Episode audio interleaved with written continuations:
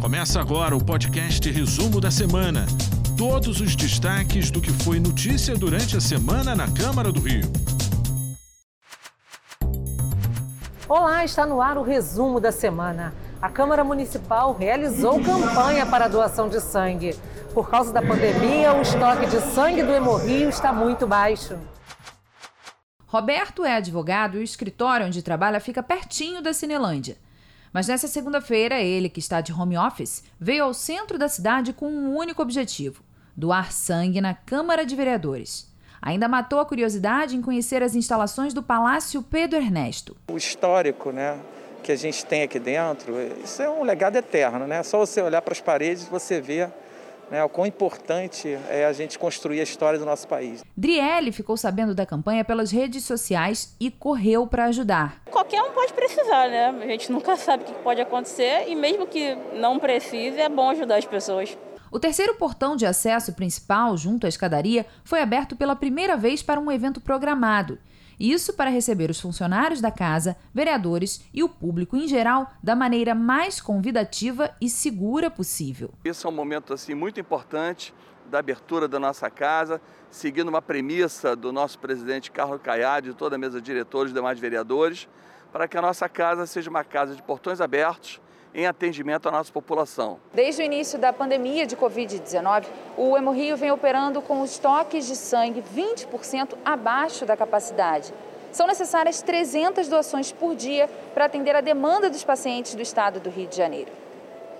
O diretor-geral do Hemorrio destaca a parceria com a Câmara Municipal de Vereadores como uma ótima oportunidade para incentivar os voluntários a fazerem o bem. Essa campanha é fundamental para o Hemorrio porque estamos vivendo um momento muito difícil em relação às doações de sangue. Tivemos em agosto uma queda de 20% no número de doadores. É, isso, obviamente, se deve à pandemia. É uma situação difícil para todas as áreas da saúde e para a doação de sangue não é diferente. Ao todo foram coletadas 113 bolsas de sangue. A campanha contou com a participação dos parlamentares. Foi um dia diferente para muitos parlamentares. O Salão Nobre do Palácio Pedro Ernesto foi transformado num posto de doação de sangue e muitos vereadores deram apoio à campanha realizada junto com o Hemorrio logo pela manhã. A Câmara Municipal do Rio hoje, ela tem duas ações muito importantes em relação à saúde.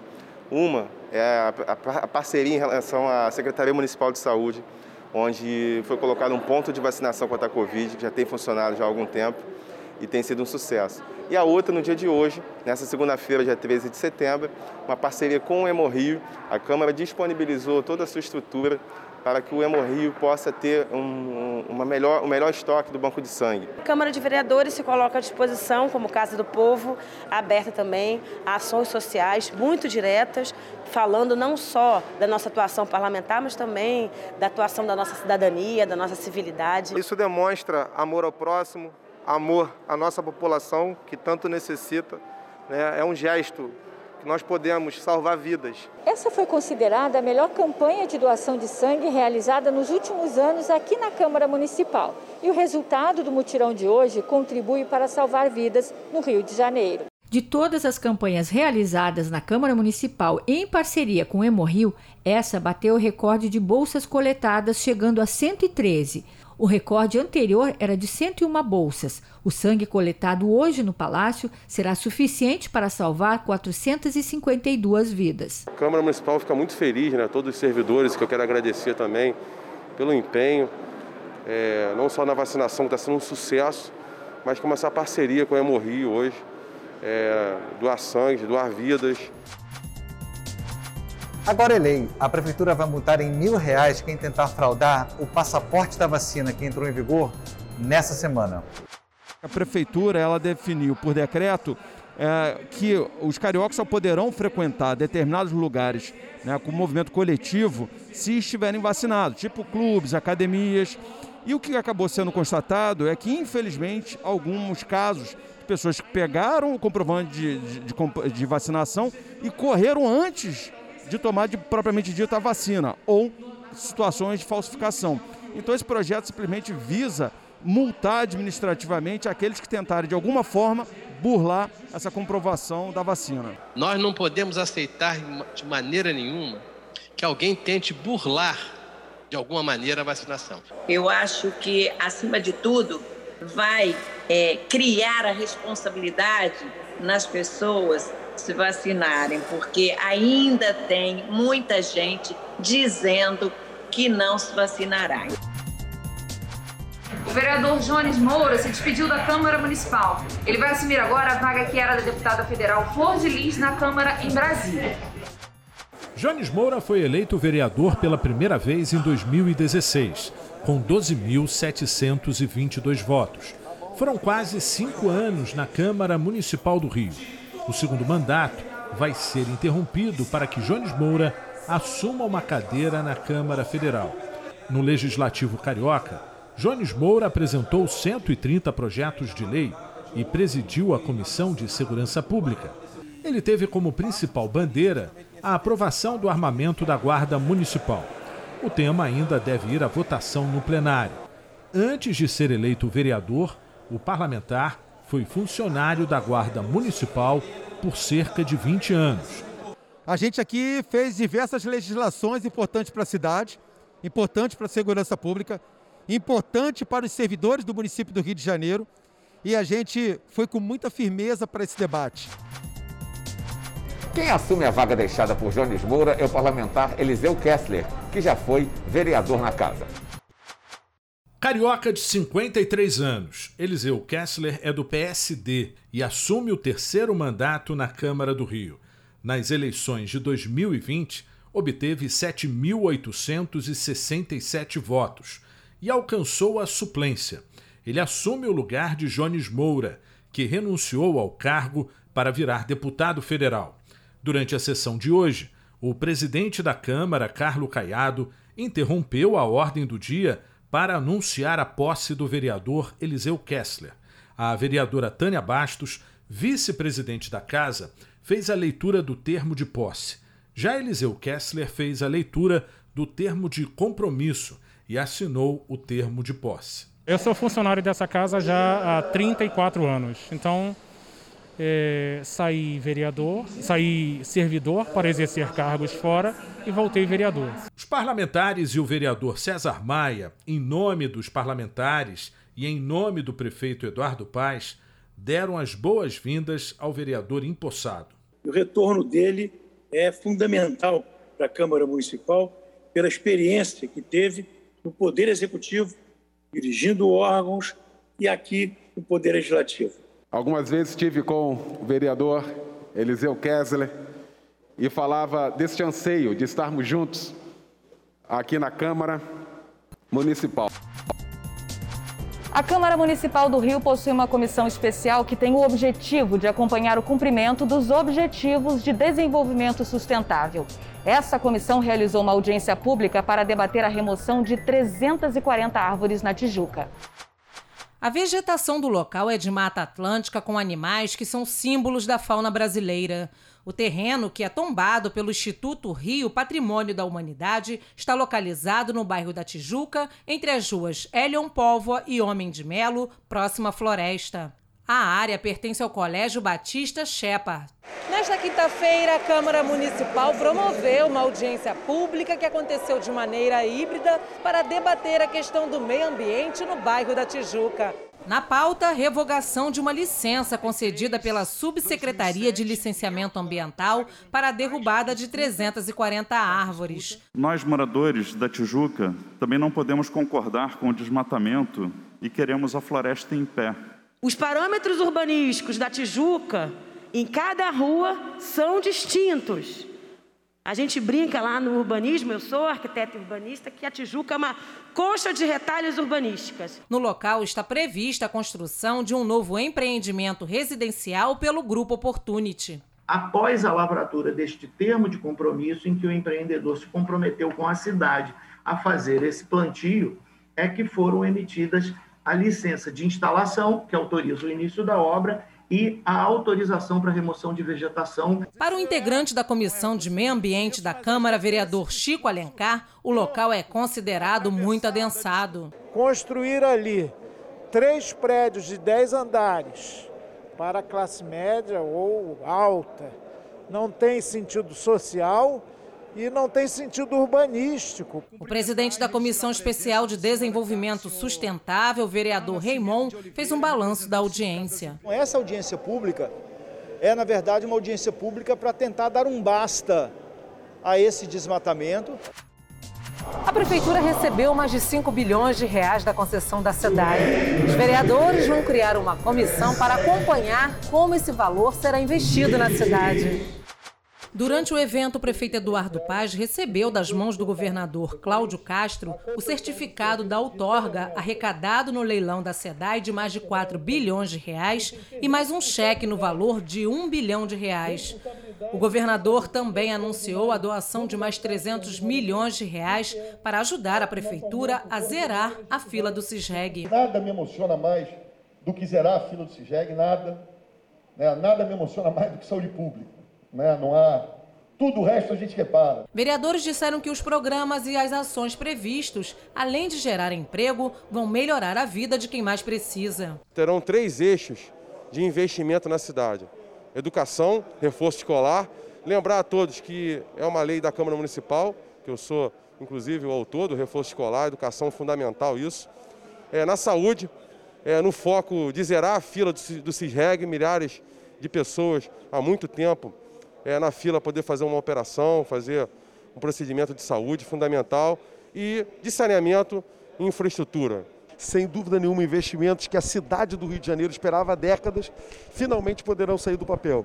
Caberá à Câmara dos Vereadores participar desse investi desses investimentos, fiscalizar e, sobretudo, garantir que esse dinheiro chegue onde precisa. Nós vamos criar uma comissão lá dentro da Câmara para estar fiscalizando todo esse gasto desse dinheiro que está vindo da, da SEDAI para poder estar tá tendo um, um destino correto. Eu acho que agora cabe à Câmara dos Vereadores acompanhar apoiar e fiscalizar para ver se esses recursos vão ser empregados diretamente nesses, nesses pontos, é, onde realmente a população está necessitando muito. É muito importante esse investimento, a gente vai lutar, vai brigar, vai tomar conta desse dinheiro que vai para aquela região. Comissão de Transportes realiza audiência pública para tratar sobre a mudança no itinerário de algumas linhas de ônibus.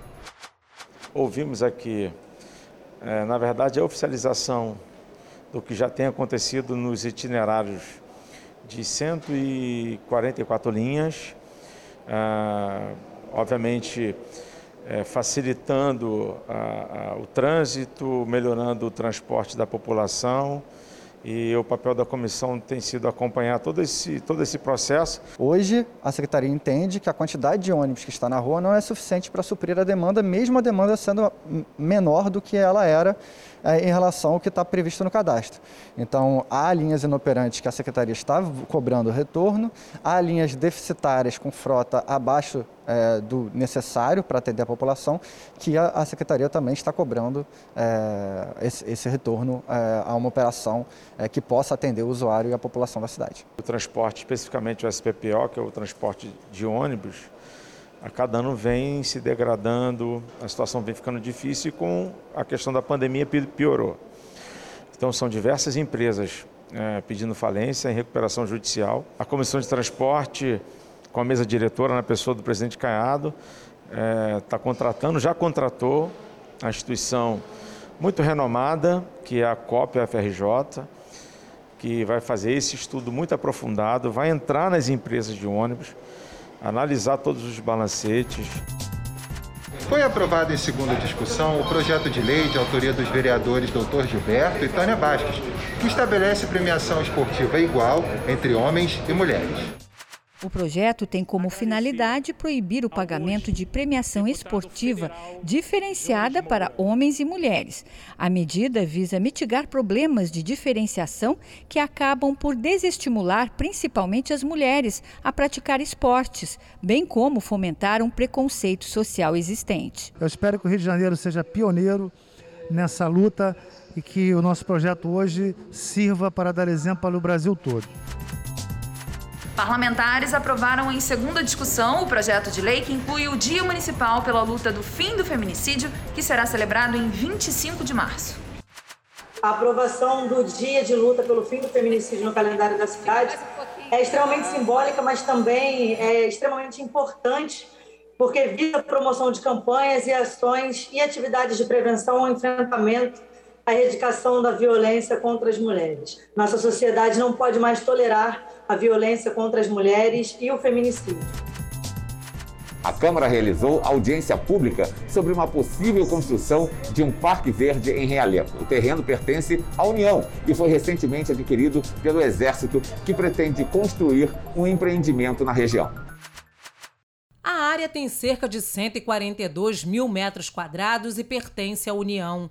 O local está abandonado há mais de 30 anos. No passado, o terreno já abrigou uma fábrica de cartuchos, atualmente desativada.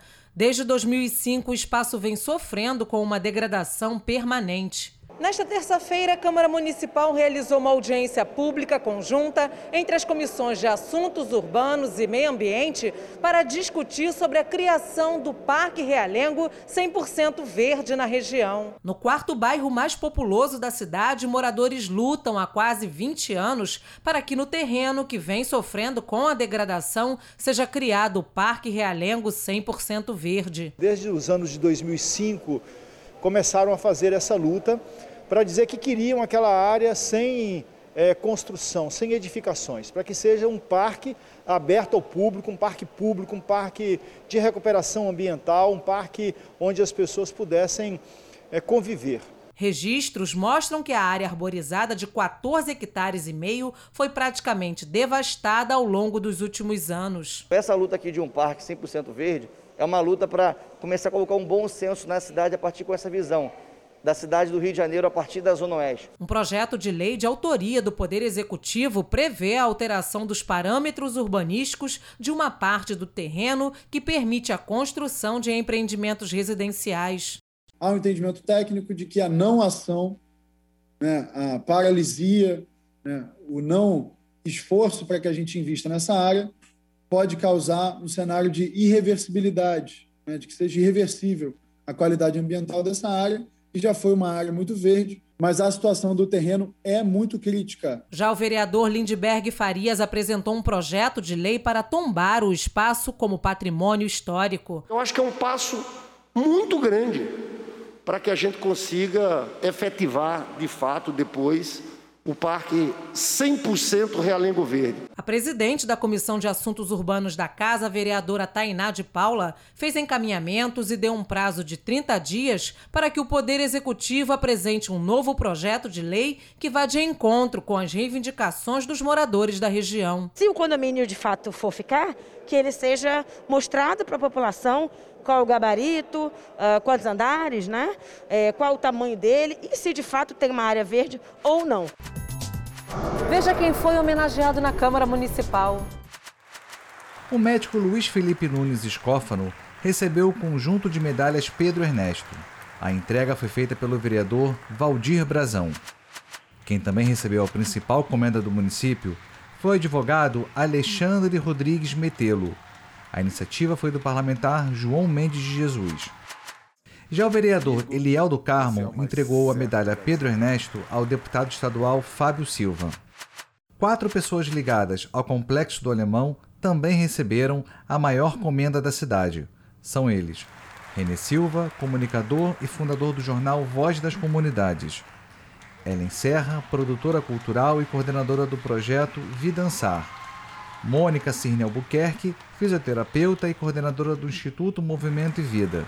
E Raul Santiago, comunicador, produtor cultural e CEO da agência Brecha.